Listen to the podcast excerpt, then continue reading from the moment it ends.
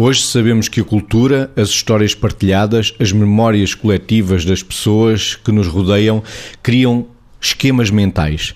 Disse o investigador e neurocientista argentino Facundo Manes.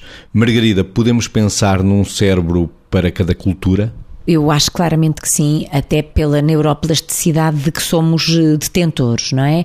Isto porquê? Porque em diferentes culturas nós vivemos experiências diferentes e modos de vida e padrões de vidas diferentes com os impactos que isto tem na nossa existência. Por exemplo, nós cá em Portugal temos muito este hábito de. Há pessoas que dizem muito esta expressão: minha vida durante a semana, pelo menos, é trabalho, casa, casa, trabalho. As pessoas dizem muito isto. Se nós mudarmos já aqui para o país ao lado, nós sabemos que as pessoas, por exemplo, entre o tal trabalho e a casa, vão conviver, vão, vão se encontrar eh, e efetivamente os hábitos das pessoas no seu cotidiano são hábitos que diríamos assim mais saudáveis e que têm implicações altamente construtivas no modo de estar e no modo de cada pessoa se sentir. E depois isto varia muito de cultura para cultura, inclusivamente naquelas culturas que hoje em dia já se sabe que vão apostando neste aspecto que é trabalhar menos dias, porventura mais horas, para que depois, depois ter, por exemplo, 4, 3, ou seja, trabalhar 4 dias e descansar 3 dias, no sentido de que esse descanso seja recheado de tudo o que é saudável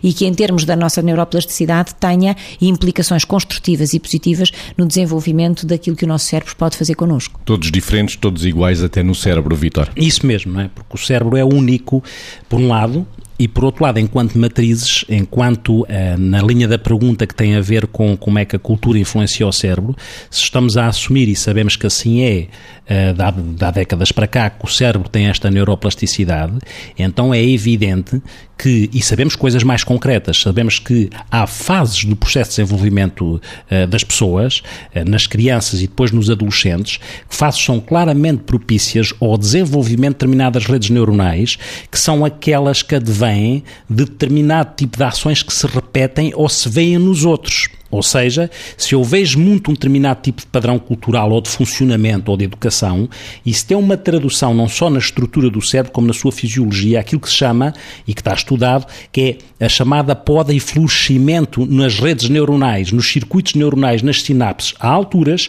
em que são alturas de corte em que se desbasta aquilo que está a mais nas redes neuronais, que não é praticado e que faz menos sentido e que só criava entropia, e ao mesmo tempo floresce e cresce em redes neuronais que têm a ver com esta relação entre o contexto, o ambiente e o impacto que isso tem na estrutura cerebral. Portanto, uma determinada matriz cultural tem uma tradução numa determinada matriz de redes neuronais. E é por isso que se diz que um cérebro para cada cultura, porque há esta interseção entre o contexto e as redes neuronais neste processo de poda e de florescimento das redes em função daquilo que é esta interação.